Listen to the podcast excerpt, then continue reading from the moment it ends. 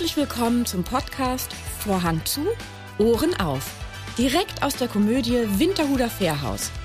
Mit mir, der Theaterleiterin Britta Duer und meinen Gästen. Dieser Podcast ist für alle, die schon immer mal hören wollten, was auf und hinter der Bühne so alles gesagt wird, wenn der Vorhang zu ist. Also, Vorhang zu, Ohren auf.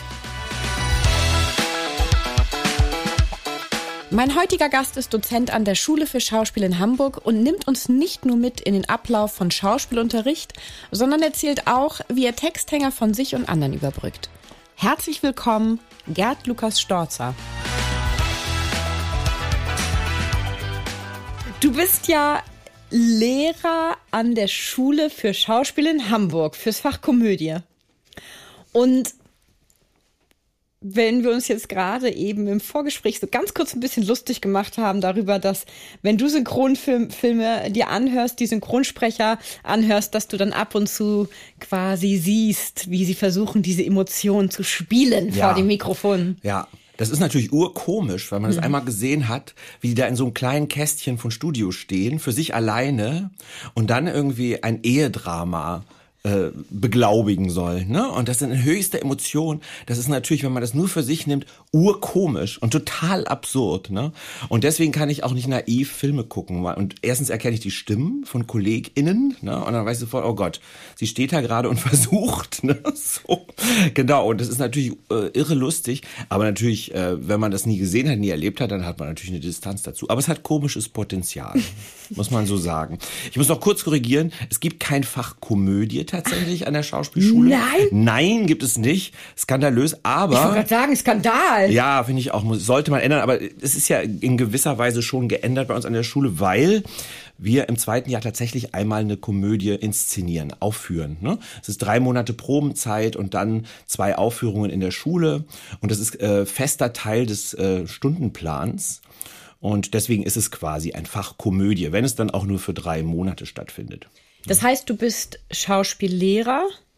Ist das dann nur für Schauspiel? Ist das mit, auch mit Stimme? Ist das also, was, was machst du denn da, wenn du da bist? also, ich bin tatsächlich vor allem zuständig für alles, was Rollen- und Szenenstudium anbelangt. Natürlich nicht als einziger. Gibt es ganz viele tolle KollegInnen, ähm, die da mit an der Schule wirken.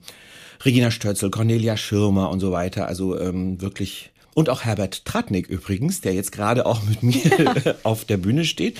Und ähm, ja, und da geht's vor allem, ich habe meistens äh, klassische oder moderne Zweierszenen oder eben die Komödie oder auch tatsächlich Monologe im dritten Jahr. Das ist also wirklich szenische Schauspielarbeit. Natürlich haben die auch Stimmbildung, Sprecherziehung, aber das machen dann andere, die da kompetenter sind. Das heißt, du kommst dann äh, in die Klasse, in die Vorlesung rein. Guten Morgen, Herr Lehrer. Und dann. Äh Schön wär's.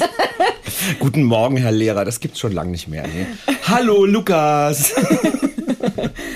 und da und dann sagst du so, jetzt haben wir uns Szene XY nehmen wir uns vor und dann spricht jeder mal was oder du sagst, wie man es betont, wie man es auswendig. Also du siehst, ich habe gar keinen Plan davon, was man in einer Schauspielschule jetzt macht bei sowas. Ja, also äh, da geht man wirklich so von, von Grund auf an so eine Szene ran. Erstmal muss man auch eine Szene suchen, gemeinsam mit den Schülerinnen. Ne? Also muss man gucken, was passt denn überhaupt zu dir oder was soll da stattfinden, was interessiert dich wirklich. Und äh, dann hat man irgendwann mal eine Szene gefunden, entweder eine klassische oder moderne, und dann erarbeitet man die sich richtig von äh, vornherein. Also wirklich, die müssen deren Text gut können, da muss man den Text auch verstehen. Das ist bei klassischen Stücken gar nicht so einfach. Also es ist oft so, dass wir einfach auch gerade am Anfang eine ganze Weile am Tisch sitzen und äh, wirklich versuchen, gemeinsam zu verstehen, was hat Kleist denn da gemeint? Oder was meint denn der Schiller da? genau, das ist manchmal wie eine Fremdsprache, die man da sich quasi erarbeiten muss. Kennen wir ja auch aus der Schule, ne? Also wie oft haben wir diese Reklam-Erläuterungsbücher gebraucht, um überhaupt zu verstehen, worum es da geht in diesem Stück. Ne? Und Das machen wir da auch. Und wenn wir es dann verstanden haben, dann versuchen wir diese Sprache, auch wenn sie sehr schwierig ist, zu unserer zu machen. Dass es natürlich klingt. Dass es nicht klingt, als ob ich ein Gedicht an Weihnachten aufsage, immer schon mit der Betonung aufs Ende, ne? sondern das ist wirklich interessant. Von draußen vom Walde komme ich her. Genau so. Ich genau. muss euch sagen, es weihnachtet sehr. sehr. ja, eben, eben genau so nicht. Und ähm, dass, dass das obwohl diese Sprache uns heute fremd ist, dass es für uns natürlich klingt. So als ob wir im Moment gar nicht anders sprechen könnten als so. Und das klappt mal besser, mal weniger gut und dauert mal länger und mal weniger lang. Und dann gehen wir tatsächlich in die szenische Arbeit und das unterscheidet sich gar nicht so sehr von Regie führen. Ne? Also wie machen wir das auch interessant für die Zuschauer? Mhm. Wie füllen wir den Text mit Leben quasi? Mit genau, wie füllen wir den Text mit Leben? Genau. Das macht ihr dann auch in so einem Klassenraum, so einem klassischen mit Tischen und Stühlen nee. oder das findet auf der Probebühne statt? Naja, wir haben diverse äh, Räume, Proberäume und die sind sehr unterschiedlich, aber die haben zum Beispiel alle einen Tanzboden, dass man irgendwie ein bisschen so ein Trainingsgefühl hat. Manche haben einen Spiegel, da wo zum Beispiel auch Tanz unterrichtet wird, die werden immer verhangen, wenn wir szenische Arbeit machen. Natürlich, man soll sich nicht sehen, man soll nicht äh, kontrollieren, ob man gut aussieht, während man eine Szene arbeitet. Ähm, und äh, nee, aber das sind sowas wie Trainingsräume, vielleicht wie ein Yoga-Raum oder sowas. Mit sowas ist das vergleichbar. Also sehr neutrale, schlichte Räume sozusagen. Und da haben wir eine eine Studiobühne, die ist etwas größer und da kann man tatsächlich auch mit Vorhang arbeiten und mit Aufgängen, Abgängen. Da gibt's dann so Moltons und einen äh, Abtritt nach hinten. Das ist dann wie so eine richtige kleine Bühne. Das heißt, du begleitest ja das Studium hindurch?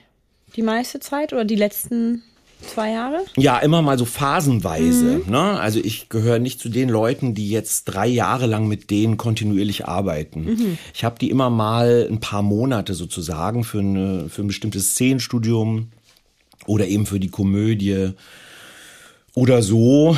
Das ist aber umso schöner, finde ich, weil man sich immer mal wieder trifft. Ne? Wenn man so nach einem Jahr wieder mit der gleichen Person arbeitet und sieht, was da passiert ist und wie die sich entwickelt hat, das ist schon toll.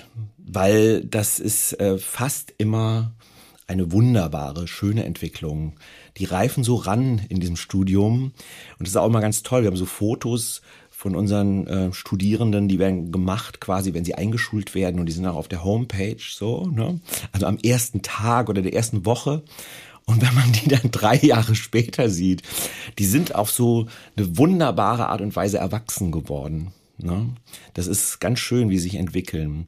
Also ich sage immer, Schauspielschule sollte eigentlich jeder machen. Drei Jahre Schauspielstudium ist, sollte Pflicht sein für alle, ob sie nun Schauspieler werden wollen oder nicht. Warum glaub, meinst einfach, du? Für ja, die glaub, Persönlichkeitsentwicklung? Genau, oder? ich glaube, es ist gut für die Persönlichkeitsentwicklung, fürs Selbstbewusstsein, für den Reifeprozess.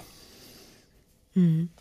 Vertrauen die sich dir dann auch an, einige? Also kommen dann einige zu dir und sagen, oh, ich habe hier ein Casting oder oh, was ist, wenn der und der Schauspieler ist irgendwie oh, zu mir und also Du meinst, wenn sie dann schon im Beruf sind? Zum nee, Beispiel? tatsächlich noch auf der Schule. Ja, später im Beruf auch, ob sie nochmal Kontakt aufnehmen, hm. im späteren Leben quasi, in, der zweiten Phase oder aber auch währenddessen. Ja, gibt es schon. Nun sind die natürlich größtenteils noch nicht in der Praxis mhm. und sind jetzt noch nicht am Kämpfen mit irgendwelchen Kollegen im professionellen Umfeld oder so, mit denen sie vielleicht Schwierigkeiten haben auf der Probe. Also das gibt's eher selten.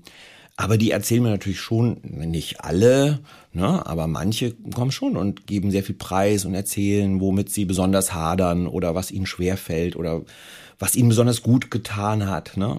Weil Schauspielstudium ist auch sehr viel Persönlichkeitsentwicklung, haben wir schon gesagt, und ähm, das funktioniert auch nicht, ähm, indem man sich verschließt. Man muss sich öffnen im Schauspielstudium.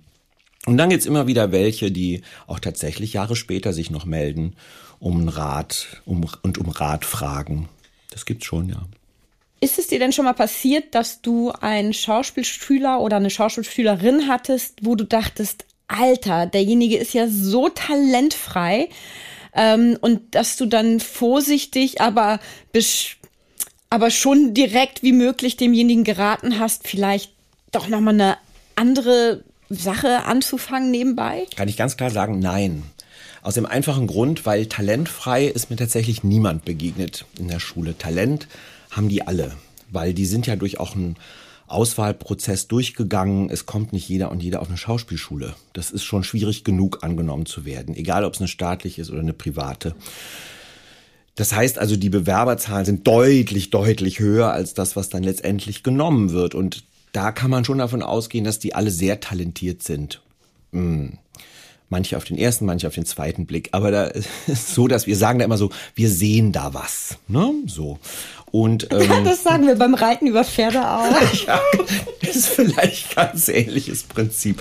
Nein, nein, natürlich was ganz anderes. Aber äh, genau, aber was es tatsächlich schon öfter gab, ist, dass ich einfach merke, dass ähm, dass die Einstellung nicht so richtig ist. Ne? Das hat was mit Disziplin zu tun, mit Ernsthaftigkeit. Manche nehmen es ein bisschen zu leicht, vor allem ähm, dann auch im Hinblick auf die Realität im Berufsleben, wo es einfach sehr viel Konkurrenz gibt, wo Disziplin vorausgesetzt wird. Ähm, weil wenn man nicht diszipliniert ist, ist man ganz schnell weg vom Fenster. Also niemand hat Lust, auf, äh, auf jemanden zu warten, der eine Stunde zu spät zum Set kommt, wo irgendwie 50 Leute warten. Das funktioniert einfach nicht. Das machst du einmal und dann war's das. Und ähm, das müssen sie halt schon auf der Schauspielschule lernen. Und da mache ich schon auch klare Ansagen, ne? dass das nicht geht und dass man da erste Warnung, zweite Warnung, dritte Warnung, dann ernstes Gespräch und so weiter. Ne? Da haben wir so auch unsere, unsere ähm, Strategien. Eure Pappenheimer. Ja, na nicht alle, aber manche gibt es natürlich, ne? Ja, ist ja wahrscheinlich einmal so ein breites Bild von Persönlichkeiten. Ein, genau, wie ein, ein Querschnitt durch die Gesellschaft, was wir genau. da so genau. haben. Übst du mit denen eigentlich auch improvisieren? Nach dem Motto, was mache ich, wenn mein Gegenüber den Text vergessen hat? Ah, ich glaube, das passiert schon so oft, allein in der szenischen Arbeit, dass sie es von selber lernen. Also be bewusst mache ich das gar nicht. Also Improvisation ist natürlich ein wichtiger Teil der Ausbildung, aber das ist wie ein eigenes Fach, ne? dass man wirklich auf die Bühne geht mit einem bestimmten Thema und man improvisiert eine Szene dazu. Also wie im Theatersport zum Beispiel. Ne? Aber ähm, in der szenischen Arbeit mache ich das eigentlich nicht. Nur es kommt immer wieder vor, dass sie in solche Situationen geraten und dann müssen sie sich natürlich irgendwie retten. Dann muss es ja irgendwie weitergehen, vor allem wenn es während einer Aufführung ist oder wenn da Leute sitzen oder in einer Prüfungssituation. Und ähm, da sprechen wir natürlich auch drüber. Was mache ich in so einer Situation? Und ich erzähle von meinen Erfahrungen. Ja. Und ähm, erzähl doch mal von deinen Erfahrungen.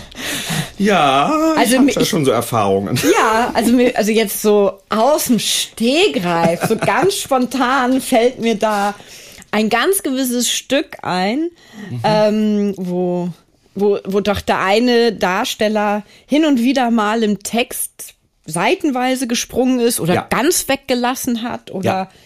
so, es war so wie so eine Wundertüte. Genau. Wie ging es dir denn da? Ja, also mir ging es, muss ich zu, äh, zugeben, sehr, sehr schlecht. Aber irgendwie versucht man sich ja dann damit ähm, zu arrangieren, abzufinden. Es ist natürlich jeder Abend dann wie so ein Ritt über den Bodensee. Und man denkt immer, okay, wann brechen wir jetzt ein? Wann ist es soweit? Und kommen wir da irgendwie durch? Und ähm, da gibt's natürlich die Strategie, den Text der anderen Person auch perfekt zu können, sozusagen. Dann kann man vielleicht auch mal was zuflüstern, wenn so gerade gar nichts kommt. Und man ist vielleicht auch flexibel genug, dann, wenn gesprungen wird, irgendwie wieder einen Weg zurückzufinden, dass man sich zurück improvisiert. Ne? Das ist bei den Boulevardkomödien, die wir hier spielen, natürlich relativ gut zu machen, weil wir eine, ähm, eine Alltagssprache sprechen. Aber wenn du jetzt natürlich, ähm, wie mir das mal passiert ist, zum Beispiel ähm, Romeo und Julia spielst, ähm, von Shakespeare und dann den Text nicht mehr weißt. Du wusstest den nicht mehr, oder? Nein, ich hatte einen Blackout, ja, genau. Ich wusste tatsächlich nichts mehr. Ich habe den Priester gespielt, Pater Lorenzo, und ich wusste nur noch, okay, ich muss den jetzt, diesen Romeo, irgendwie nach Mantua schicken. Aber ich weiß nicht mehr mit welchen Worten. Ich wusste nur noch, dass das unbedingt passieren muss, weil sonst geht das Stück nicht weiter. Und dann habe ich tatsächlich ähm, in so einer Schockstarre, ja, es war wirklich ein längerer Monolog und in so Schockstarre irgendwie versucht, das in Reime zu packen und ähm, irgendwie ging das. Also ähm, irgendwie bin ich durchgekommen. Romy hat mich natürlich mit weit aufgerissenen Augen angestarrt. Er war also natürlich völlig entsetzt. Aber ähm, lustigerweise hat das Publikum nicht gemerkt. Und ähm, und selbst das professionelle, ich erinnere mich an diesem Abend war Jens Wawrczyk im Publikum von den drei Fragezeichen und der hatte tatsächlich kurz zuvor auch Pater Lorenzo gespielt und selbst ihm ist es nicht aufgefallen. Er hat gesagt, was, wo, wo bist du gehangen, wie? Ach, da bei der Mantel, ach so, echt. Und dann habe ich gedacht, okay, also, ähm, Wie, du hast ihn nicht rechts, links geschlagen, dass er nicht genug zugehört hat? Offensichtlich. Oder er seinen Text nicht richtig konnte. Oder er seinen Text schon wieder vergessen hat. Ja. Genau. Nein, ich war total erleichtert, kann ich dir sagen. Ja. Weil ich dachte natürlich, um Gottes Willen, ich werde nachher ausgebuht. Ne? So fühlte ich mich. Ich war so, so am Boden zerstört. Man ist dann so frustriert und ähm, fühlt sich so als Versager. Aber es ist nicht wirklich, äh, tatsächlich nicht wirklich angekommen unten. Ja, und es gab auch keine Buchrufe. Nein, es gab keine Berufe. Nein, nein. Und man konnte dir leider nicht helfen. Nee, das ist eben Ja, das das- Problem. Äh, Soufflöse gibt's heutzutage ja nicht mehr, quasi nirgends. Ne? So bei den Proben macht's dann die Regieassistenz und ansonsten, ja, steht man dann da, ne? Und eventuell flüstert einem ein Kollege was zu und ansonsten, ja, machst ein flottes Tänzchen und guckst, dass du von der Bühne runterkommst. Oder ich weiß es nicht, ne? Oder nebelst die Bühne ein, wie ich gelesen habe bei dir. Ach, du hast ja recherchiert. Da hast du, erzähl mal kurz, was ja, war das? war lustig. Das war tatsächlich auch so eine Situation. Das war in den, bei den Burgfestspielen in Jagsthausen. Da habe ich Sherlock Holmes gespielt in Baskerville von Ken Ludwig.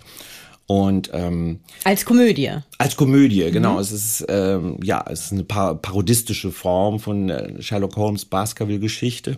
Und es lebte auch davon, dass wir uns also vor allem die anderen Charaktere, ich als Sherlock Holmes war die ganze Zeit Sherlock Holmes, aber alle anderen haben mehrere Rollen gespielt und die haben sich auch immer alle offen umgezogen.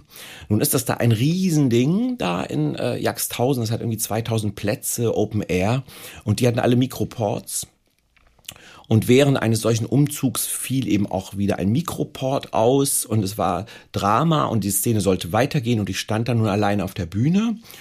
Und es gab da so eine Nebelmaschine, so eine transportable Nebelmaschine, mit der ich tatsächlich auch als Schauspieler die Bühne einnebeln sollte, offen sichtbar, weil es war so Theater auf dem Theater.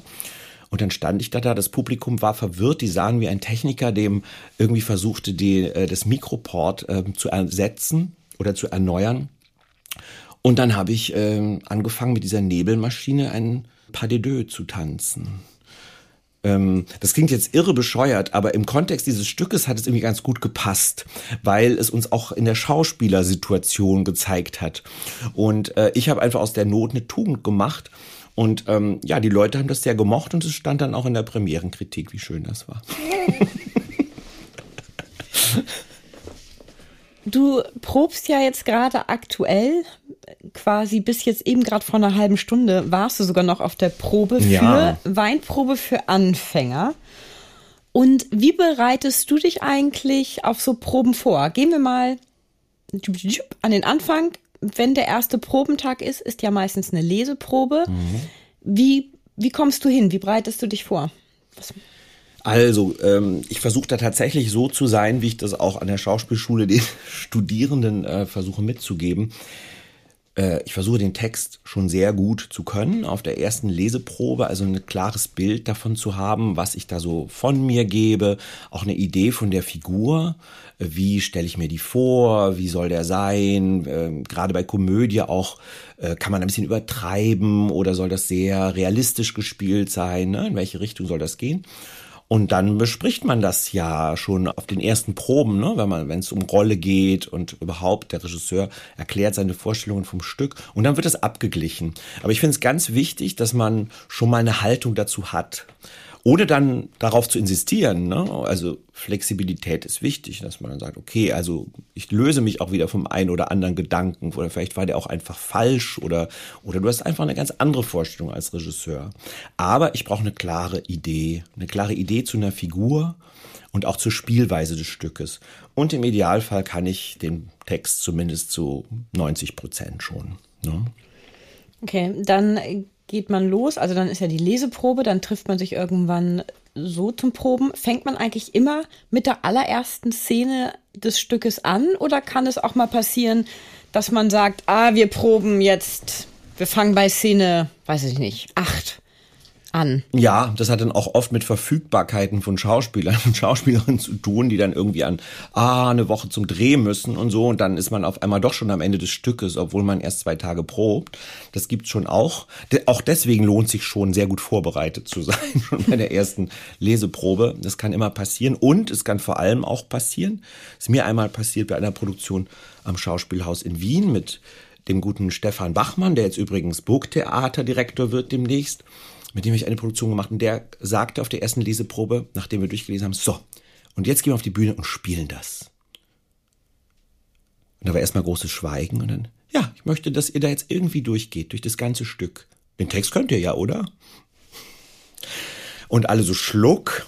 Ja, teilweise konnten wir ihn, teilweise nicht. Und dann haben wir uns halt durch dieses gesamte Stück durchimprovisiert. Und das war teilweise ein Höllenritt, aber es war auch ein großer Erkenntnisgewinn. Man hat schon sehr viel gespürt, was da passieren kann. Und ich glaube auch vor allem für Stefan als Regisseur äh, hat er ganz viel gesehen, was er schon benutzen konnte oder mit dem er arbeiten konnte. Also das kann jederzeit passieren. In den Schauspielerverträgen steht ja drin, der Text hat zur ersten Leseprobe gekonnt zu sein. Hm. Wenn wir doch diese Verträge nur durchpeitschen würden. Und vor allem, wenn wir sie, wenn wir sie einmal alle mal lesen würden. Ich glaube, daran scheitert das ja eh ganz häufig, dass die Leute gar nicht die Verträge lesen. Und naja, Huhn-Ei, man weiß es immer nicht. Wie läuft für dich eigentlich dann ein Premierentag ab? Ist ja jetzt nicht so weit mehr hin. Was, wie läuft so ein ganz klassischer Premierentag bei dir ab? Ja, ich versuche nicht durchzudrehen. Ich glaube, das ist es einfach. Ich bin schon auch einer, der Nerven hat und zeigt. Also ich bin dann auch irgendwie ganz schön aufgeregt, muss ich sagen. Es gehört trotz deiner, trotz deiner Jahrzehnte Ja, obwohl ich schon so ein alter Sack bin, bin ich immer noch aufgeregt. Nein, das warte stimmt. mal. Ich möchte das wie folgt äh, für alle mhm. Hörerinnen und Hörer ja, äh, formulieren. Du bist ein alter Hase in einem sehr jungen Gewand. Das kann man nicht anders uh, sagen. Oh, der Tag ist gerettet. Danke, Britta. Na, ernsthaft. Du kannst doch, also du kannst doch, weiß ich, weiß Gott wie, 20, 25 Jahre unter deinem echten Alter spielen. Du bist doch so ein, so ein ewiger Spitzbübchen, so, also so ein Schwiegermutter-Typ. Hm. Ja, mach weiter, mach weiter, mir geht's gerade richtig gut. das meine ich aber total ernst. Nicht mal ernsthaft. Ja, findest du? Ich mein, ja, weil ich, ich weiße Turnschuhe anhabe, meinst du, ne? Das ist diese zwanghafte, der Zwang zur Jugendlichkeit. Ähm, nee, das muss ich gestehen, das war jetzt nicht meine Assoziation. Ich habe eigentlich eher nur in dein Gesicht geguckt und das war jetzt die Assoziation. Okay, ja. Aber ähm, nun, wir schweifen ab. Also, obwohl du so viel Erfahrung besitzt, ähm, liegen die Nerven ein bisschen blank. Das ja. heißt, frühstückst du? Kannst du essen ja, ich versuche einen normalen Tag zu machen. Ich versuche zu frühstücken. Dann meistens äh, versuche ich dann äh, die, mich um die Premierengeschenkchen zu kümmern. Es gibt ja diese Tradition im Theater, dass man jedem ein kleines Premierengeschenk mitbringt. Und wenn es nur irgendwie eine Schokolade ist oder so, ne, und ein Kärtchen schreibt oder so. Ich finde es auch schön, ähm, weil man sich tatsächlich nochmal hinsetzt und Gedanken macht und nochmal Revue passieren lässt, wie war jetzt diese Probenzeit und was möchte ich der Person mitgeben. ja, das, ja, man versucht es natürlich auf das Positive Ja, du kannst ja nicht lenken, irgendwie ne? so, weiß ja, ich nicht. Genau. Nein. Tropfen reinmischen. Nein, man kann auch dann schlicht bleiben und sagen, lass uns eine gute Zeit haben. toi, toi, toi. Ah, okay, gut. Das ähm, sollte ich jemals das auf einer Karte bei dir lesen. Lass uns eine gute Zeit haben. Toi, toi, toi. Ja, da müsstest du dir Gedanken machen. Mhm, okay. genau. Verstehe. Mhm. Nein, also ich bin da auch relativ kurz immer auf diesen Karten. Aber das finde ich ein schönes Ritual, weil das lenkt einen nochmal ab, aber man ist trotzdem mit dem Stück beschäftigt. Dann gehe ich tatsächlich auch nochmal Text durch und gehe nochmal so vor meinem inneren Auge durch, wie die Abläufe sind und dann geh ins Theater. Ne? Also ruhig bleiben. Machst du Atemübungen, bevor du auf die Bühne musst oder sowas? Also irgendwas, um dich aktiv nochmal ja, also nicht wirklich. Also ich habe so ein kleines Programm, das ich immer wieder mache. Das ist dann aber mehr so Stimme und ähm, auch Konzentration. Aber jetzt wirklich Atemübungen oder Yoga, sowas mache ich nicht. Aber so mein kleines Ritual. Ist aber auch nicht lang, fünf bis zehn Minuten nochmal zur Ruhe kommen. Jeden Abend oder nur bei der Premiere? Nee, vor jeder Vorstellung. Vor jeder Vorstellung. Mhm. Das ist dann wie, weiß ich nicht, mit einem Korken im Mund sprechen oder. Genau, das machen auch viele und das ist tatsächlich ja sinnhaft. Das bringt ja tatsächlich was. Also man glaubt es gar nicht, aber wenn eine Person sehr nuschelt und dann gibt man der Person einen Korken in den Mund, die macht den gleichen Text und dann macht sie ihn danach nochmal ohne Korken, ist immer besser. Es hat sich immer verbessert. Sollte ich mal mit meinem Mann ausprobieren. Nuschelt der. Wobei der nicht so schlimm wie, ähm, wie eins meiner Kinder ab und zu. Mhm. Also wenn die schneller reden, als sie denken, so ungefähr. Beziehungsweise, nee, sie können sehr schnell denken und extrem schnell reden, mhm. aber kriegen dann die Lippen manchmal nicht so auseinander. ja. Dass man nur denkt, äh, es ist die gleiche Sprache, aber was reden Sie da? ja, probier mal den alt. Korken. Also ja. macht, macht schon Sinn. Manchmal verhindert er ja auch, dass überhaupt was gesagt wird. Was ja auch manchmal ganz gut ist. Kann ja auch passieren. Okay. Und ähm, das heißt, du guckst dir dann auch noch mal vielleicht einmal ein bisschen den Text an. Wie lernst du überhaupt Text? Hast du ein System tatsächlich oder fängst du? Ja, immer wieder, immer wieder machen und frühzeitig anfangen. Also ich weiß, also gerade auch bei schwierigen Texten, bei klassischen Texten, ich brauche einfach meine Zeit. Ich kenne so Kollegen, ich hasse sie dafür, die einmal so über einen Text gucken und sie können ihn auswendig. Ne? So dieses Leute, die quer lesen und sie haben es schon drauf. Oh, ich bin wirklich echt neidisch auf die. Ähm, aber bei mir funktioniert es nicht so. Ich brauche wirklich, ich muss richtig doll trainieren. Ich kann es übrigens sehr gut, indem ich durch den Wald spaziere. Ich wohne ja so ein bisschen im Norden von Hamburg. Ich bin da schnell im Grünen, so in den Walddörfern und so, wo man tatsächlich auch mal ungestört ist, wenn man da unter der Woche spazieren geht. Und dann plaudere ich da so vor mich hin. Dann erzählst du den Eichhörnchen den Text. Genau, ich erzähle den Eichhörnchen den Text. Ich bin aber immer am Gehen dabei. Ich mhm. laufe mhm. rum. Also ich setze mich nicht irgendwo auf eine Bank und mache das, sondern bin dann unterwegs. Es funktioniert für mich besser als am Schreibtisch, muss ich sagen. Hast du auch schon mal jemanden getroffen, der dich dann etwas schräg angeguckt hat? Ja, sehr oft, sehr oft, ja.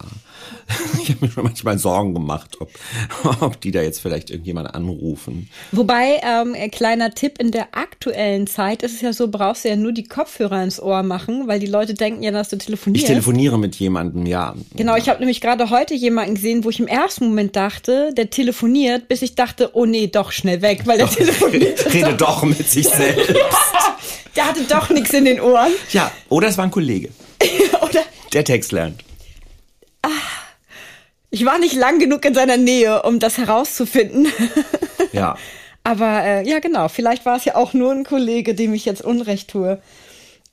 Wenn du auf der Freilichtbühne in Jagdhausen spielst, ist es nicht dann auch so, dass du zu der Zeit auch äh, ein oder zwei Produktionen gleichzeitig spielst mhm. da?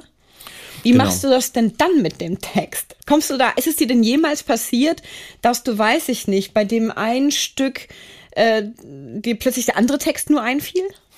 Nee, das nicht. Ich glaube, man geht da schon irgendwie, also das kriegt man im Hirn irgendwie schon sortiert. Ich bin ja ähm, immer freier Schauspieler gewesen. Dadurch war dann sowas wie in Jagsthausen, wo ich drei Stücke parallel gespielt habe, oder in Feuchtwangen, wo ich oft war bei den Kreuzgangspielen, wo man immer zwei Stücke spielt. Ich immer leicht zu switchen. Aber denk mal an die Leute, die fest im Engagement irgendwo sind. Die haben ja teilweise 15, 20 Stücke im Repertoire und dann spielen sie so ein Stück zweimal im Jahr. Und die müssen das ja auch irgendwie alles im Kopf haben, ne? Und äh, das sind ja teilweise Brocken, die die da spielen, ne? Diese ganzen Klassiker und dann spielst du irgendwo eine Hauptrolle. Und äh, ich glaube, die haben, die sind richtig gut trainiert. Ich glaube, die sind da wirklich, ähm, können das ganz schnell wieder hervorholen, sozusagen, was, was mal gelernt wurde. Müssen sie, geht ja gar nicht anders. Ne? Die bewundere ich wirklich dafür. Ja, äh, ich übrigens auch, weil ja. ich merke dann doch immer wieder, ich würde gerne mal wieder mich dazu aufraffen, irgendwas auswendig zu lernen und sei es nur irgendein ja. Gedicht oder so, weil man wird auch ein bisschen bequem im Kopf ja. mit der Zeit, wenn man jetzt nicht nicht irgendwie regelmäßig irgendwas auswendig lernen muss oder für eine Prüfung lernen muss oder so, dann ist es ja so. Klar, ist ein, ist ein Hirntraining, natürlich, natürlich. Es äh, hält ja das Hirn in Schwung. Deswegen sagt man ja auch irgendwie, so ab einem gewissen Alter schadet es gar nicht, jeden Tag ein Gedicht sich vorzunehmen und das auswendig zu lernen. Ne? Jeden Tag. Ja, jeden Tag naja, eins. gewisses Alter. Ich meine, das muss also, ja nicht die Glocke sein, aber irgendwas, irgendein kleine, einen kleinen Denkspruch oder sowas. Mhm. Mhm. Aber du kannst ja auch, würde sich doch anbieten, du kannst doch hier auch mal eine kleine Rolle übernehmen. Um Gottes Willen. Das wäre doch schön. Um Gottes Willen. Nee, damit würdest du mir das Eine Zofe oder sowas. Um Never die nicht so viel ever. Text hat, aber irgendwie ein paar ja, tolle genau. Auftritte. Toll, super, zwei Sätze und die verkacke ich dann richtig, ja. weil, das, weil, das, ist viel schlimmer, nur so, weißt du, so die entscheidenden ein, zwei Sätze zu haben, dass du, weißt du, wie bei diesem Orchester, der die Pauke dann hat und ja. er hat nur einen Job irgendwie zweimal drauf zu hauen und den, weißt du, so, den genau. Einsatz verpasst er. Die Triangel, die genau. dann runterfällt kurz vorher. genau. Ja, genau. Ja. ja, nee, die Triangel möchte ich ein Keimstück sein, muss ich gestehen. Wenn, dann die Hauptrolle natürlich. Und da hätte ich auch keinen Bock drauf, mhm. denn ich habe äußerst großen Respekt vor euch allen, die da auf der Bühne stehen, weil auch wenn es ein fremder Text ist, den ihr sagt, ihr gebt doch irgendwo was preis von euch und man spürt ja die Energie und man sieht, wie viele Leute da sitzen oder auch nicht. Und ich würde das alles, glaube ich, persönlich nehmen, obwohl es ja gar nicht persönlich mhm. ist. Mhm. Aber ich glaube oder ich vermute jetzt in diesem Moment, dass ich es nicht trennen könnte. Und das wäre für mich, das geht gar nicht. Ja, also verstehe ich, dass das schwer fällt. Das ist so ein bisschen wie die Hexe in Hänsel und Gretel, die muss ausgebuht werden, wenn sie richtig gut war. Ne? Und das darf man dann eben, muss man dann als Lob nehmen. Sozusagen, wenn die Kinder dich ausbuhen, hast du was richtig gemacht als Hexe. Ne? Und das ist aber natürlich auch schwer. Ne? Was findest du denn eigentlich besser? Du hast ja auch schon äh, auf einem der Festspiele ein Kinderstück gespielt. Pinocchio würde ich gerne sagen. Mm, nee, nee, das war das tapfere äh, Schneiderlein? Äh, genau, in Jaxhausen war es das tapfere genau. Schneiderlein, genau welches Publikum ist, findest du denn sympathischer? Das Kinderpublikum, was ja sehr ehrlich und ähm, ambitioniert ist, oder das höfliche, etwas gediegenere Publikum? Was heißt höflich? Das ruhigere, nennen wir mal so. Also das hat natürlich beides was. Also das ist echt schwierig zu beantworten, diese Frage, weil Kinder sind natürlich so direkt in ihrer Reaktion, ne? Das ist natürlich auch was Wunderbares. Ist allerdings auch manchmal hart, wenn man da morgens um halb zehn oder so schon steht und ein Saal voller brüllender äh, Sechsjähriger hat, ne? die alle aufgeregt sind, natürlich, und ah, und Geschrei und Oh, und man denkt, ich muss da jetzt irgendwie gegen an. Ne? Ich muss irgendwie diese Aufmerksamkeit von denen kriegen. Das hat eine Wahnsinns Eigendynamik. Also, das ist irre anstrengend. Ne? Es braucht sehr viel Konzentration und auch manchmal Geduld, ne? den Fokus zu äh, ziehen und wieder zu halten. Und also ähm, da ist es manchmal leichter, vor so einem ähm, älteren Abendpublikum zu spielen, muss ich schon sagen. Die sind aber manchmal ja dann auch, also da spürt man ja auch die Energie, oder?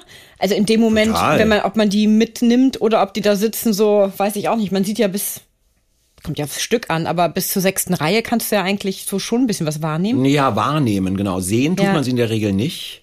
Äh, nicht mal die in der ersten Reihe, guckst du dir die nicht ab und zu mal an? Doch, also ich, äh, ja, also aus dem Seitenblick nimmt man sie wahr. Ich versuche mhm. tatsächlich nicht ins Publikum zu gucken, mhm. außer es ist nun gewünscht in mhm. einer bestimmten Situation, dass man quasi vierte Wand öffnet und das Publikum anspricht. Das ist was anderes. Aber ansonsten versuche ich nicht zu spickeln, weil ich auch die Konzentration natürlich beeinträchtigen kann. Wenn ich irgendwie, irgendwie merke, oh, da spielt jemand mit dem Handy oder ist offensichtlich jemand gelangweilt, dann hat es ja sofort Einfluss auf mich und auf meine Stimme, auch wenn ich es gar nicht will. Und ähm, ich versuche das immer so eher wegzuhalten und nicht zu sehr zu erspüren. Weil wir auf der Bühne, wir interpretieren es auch meistens, finde ich, zu negativ. Wir, gerade in der Komödie denkt man immer, ah, oh, die brüllen sich nicht weg, das, die lachen sich nicht tot, also mögen sie es nicht. Das stimmt aber nicht. Ich sehe so oft auch als Zuschauer in der Komödie, es wird nicht viel gelacht und sie schmunzeln aber alle und freuen sich.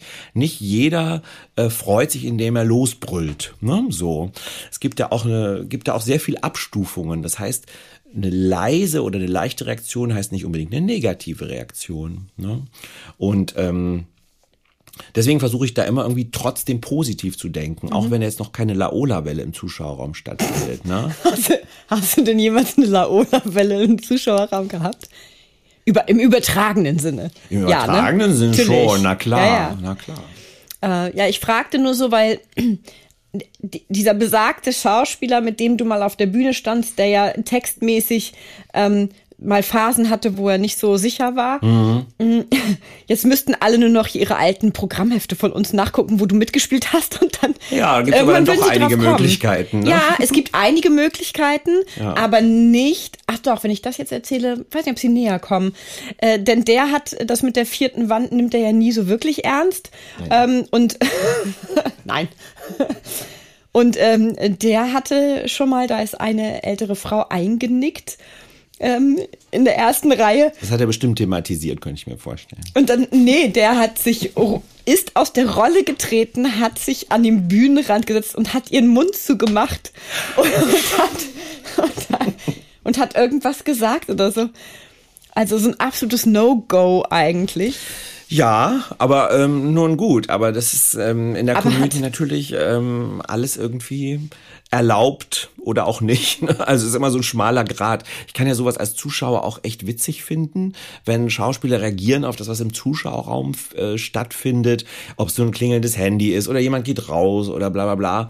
Also da kann man drauf reagieren. Gerade im Komödienkontext kann es echt auch lustig sein mhm. und irgendwie Auflockerung bringen. Aber manchmal ist es auch unpassend. Und ich weiß jetzt nicht, ob ich das so passend, so toll finde, jemanden den den ja. offenen Mund zuzudrücken. Ich Wir hatten dann auch noch ein Gespräch, wo, wo, wo, die, wo die Grenze ist und wo, mhm. also, wo man dann so. Eine Frage hätte ich noch zum Abschluss an dich. Und zwar, in der Schauspielervita, da steht ja bei allen Schauspielern immer die Wohnmöglichkeiten. Ja. Da steht ja. Und in der Regel stehen da so, weiß ich nicht, zwei bis maximal fünf Städte. Ja. Bei dir stehen sage und schreibe 35 Städte. Ja. Und ich würde mal, also Florenz und Friedrichshafen kann ich mir erklären. Friedrichshafen ja. Geburtsstadt, ne? Mhm. Florenz äh, durch Ne, ne? Mhm. Und ähm, dann steht da aber auch noch Amsterdam, Gras, Mallorca, Rom, Rügen, St. Gallen, Tel, Tel, Aviv und Zürich. Ja. Das ist ja schon eher ungewöhnlich. Ja. Kannst du da echt überall kostenlos wohnen? Also ich habe tatsächlich damals mir überlegt, ich schreibe alles auf, äh, wo ich Leute kenne mhm. oder wo ich Leute kenne, die in der Nähe wohnen. Weil ich dachte, das ist doch, äh, die kann ich doch fragen. Und selbst wenn nicht, ähm, selbst wenn die dann nicht äh, mich unterbringen wollen oder sagen, äh, wir sind da nicht da oder wie ungünstig, ja, dann nehme ich mir halt ein billiges Hotel da in der Nähe und äh, und zahle für meine Unterkunft selber. Das, dafür lasse ich mir doch den Job dann nicht entgehen. Das ja. war so der Hintergedanke. Aber tatsächlich, die, die Städte, die da stehen, da kenne ich tatsächlich überall Leute oder in der Nähe. Ja, also Holla die Waldfee, 35 Stück. Das habe ich ja. tatsächlich noch auf keiner Vita gesehen. ja. Das macht sie äh, sehr. Ja, ich bin ein Weltenbummler. Ja. nee, Quatsch. Nicht? nee, ich fahre gerne in Urlaub und so, aber das ist jetzt ähm, ist nicht so, dass ich ständig unterwegs bin. Gibt es ein Reiseziel noch, wo du sagst, da möchte ich jetzt irgendwie in den nächsten Jahren unbedingt nochmal hin? Also ich war vor vier Jahren äh, in Neuseeland und fand das so, so schön und so beeindruckend. Und ich habe das Gefühl, ich habe, obwohl äh, wir über einen Monat da waren, hatte ich das Gefühl, ich habe nur einen ganz kleinen Bruchteil gesehen. Und das würde ich schon gerne nochmal vervollständigen, dieses Bild. Warst du schon mal in Australien? Nee, noch nicht. Dann möchtest du da bestimmt auch hin. Mhm. Könnte ich mir gut vorstellen. Ja. Ja, dann würde ich sagen, ähm, schauen wir mal, wohin es die nächste Reise geht. Erstmal geht die Reise zur nächsten Premiere. Genau. Bei uns jetzt in einer Woche. Heute genau in einer Woche, genau. Genau, heute in einer Woche und. Weinprobe ähm, für Anfänger. Ich sag herzlichen Dank fürs Gespräch, Lukas. Danke dir. Einen kurzen Einblick in unsere jeweilige Podcast-Folge erhalten Sie auch über unseren Facebook- und Instagram-Account. Schauen Sie doch mal vorbei, denn wer die Komödie kennt, wird Abonnent. Bis zur nächsten Folge wünsche ich Ihnen viele Anlässe zum herzhaften Lachen, Zeit zur Entspannung und jede Menge Spaß im Alltag. Bis dahin, Ihre Britta Dua.